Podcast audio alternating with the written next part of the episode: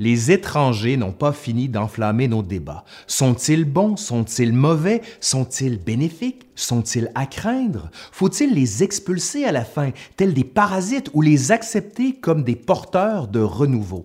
À travers une pas si subtile rhétorique, certains hommes et femmes politiques cherchent à nous faire croire que ce thème est récent, que le problème se pose à présent comme jamais il ne s'est posé auparavant. Ce serait un problème issu de la modernité et de la mondialisation.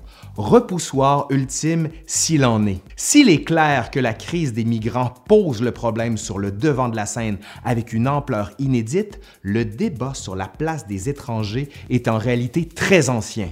Les gouvernements ont toujours oscillé entre l'expulsion pure et simple et une politique visant clairement à attirer à eux davantage d'étrangers que possible, parfois à travers ce qu'on appellerait aujourd'hui une immigration choisie.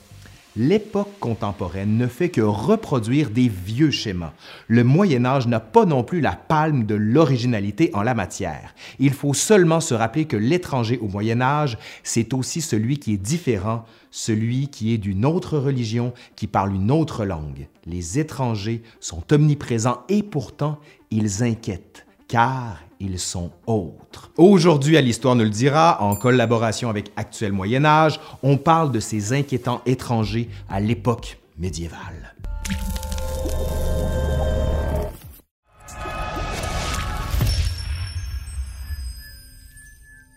Le 14e siècle est révélateur de ces contrastes. Le début du siècle penchait déjà vers un rejet des étrangers et des minorités. Philippe le Bel en France avait initié une politique d'expulsion des Juifs en 1292, puis à nouveau en 1306, les biens juifs sont confisqués. Eux-mêmes sont boutés hors du royaume de France. Ils sont rappelés en 1315 pour mieux être expulsés ensuite en 1322. Les Lombards, c'est-à-dire les marchands italiens, présents en France, furent également touchés. Ils étaient riches, ils étaient étrangers, ils étaient donc suspects. Et cette suspicion a pu se concrétiser à travers les mesures coercitives d'un pouvoir royal en quête d'affirmation. En 1347, frappe un événement inattendu qui bouleverse la société médiévale en son cœur, la Grande Peste les étrangers, les mauvais chrétiens ou les hérétiques, ces étrangers de l'intérieur, sont accusés d'attirer sur la communauté la colère divine. Les Juifs en particulier ont été victimes de ce déchaînement de peur et de violence. Les émeutes, les massacres et les bûchers les ont touchés en priorité. Mais aucun étranger n'était bienvenu. On ne les connaissait pas. Ils pouvaient donc être responsables de la malédiction qui s'abattait sur la communauté.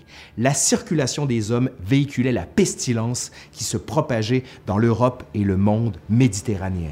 L'étranger était donc par défaut celui qui apportait le malheur.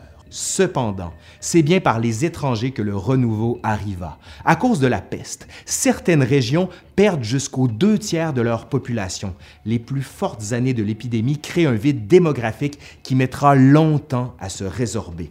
Au sortir de la crise, les villes, moteurs de l'économie de la fin du Moyen Âge, connaissent un manque criant de main-d'œuvre. En Italie en particulier, où les centres tels que Florence ou Gênes ben, ont été durement touchés, les gouvernements mettent tout en place pour combler le vide qui s'est installé. Il s'agit d'attirer des artisans qualifiés permettant de dynamiser les secteurs productifs par l'apprentissage et l'apport de nouvelles compétences.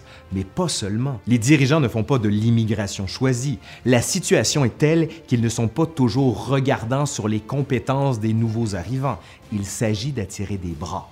Voilà À Florence, les pouvoirs publics décident d'exenter de taxes tous les étrangers désireux de s'installer dans la ville pendant plusieurs années. Beaucoup d'Allemands viendront travailler ainsi dans les métiers de la laine en Toscane une fois installés en ville, une fois leur capacité productrice utilisée pour relancer l'économie, les étrangers seront à nouveau stigmatisés. Au 15e siècle, on retrouve dans la littérature italienne la figure de l'allemand séduisant les jeunes vierges italiennes, voire les enlevant ou les violant à la barbe de leurs parents qui crient vengeance à Venise, où les Allemands sont présents dans la cordonnerie, le textile, la boulangerie ou d'autres Italiens comme les Lucquois ont investi l'industrie de la soie, c'est leur violence que l'on dénonce. à un moment où la reprise économique est achevée, où le dynamisme est moindre, la présence étrangère en ville redevient un poids et un repoussoir.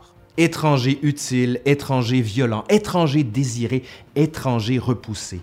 À travers les oscillations des politiques des États et les stigmatisations, voire les flambées de violence dont les étrangers sont victimes, il est possible de mieux comprendre les crises et les inquiétudes de ces sociétés médiévales mais il est également possible de remettre en perspective nos inquiétudes d'aujourd'hui en se rappelant non seulement que nous sommes les héritiers de ces étrangers ballottés entre les pays et les régions, en se rappelant également que le regard que nous portons sur les étrangers n'est que le reflet de notre peur face à l'avenir. Allez, c'est fini pour aujourd'hui. Si vous avez envie d'en savoir plus, je vous invite fortement à aller consulter le site d'Actuel Moyen Âge.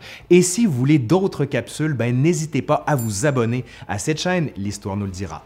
Je suis Laurent Turcot, justement, de l'Histoire nous le dira. Et si vous avez envie de nous soutenir, ben, n'hésitez pas à aller voir le lien sous cette capsule, juste là, ici, le fameux Patreon.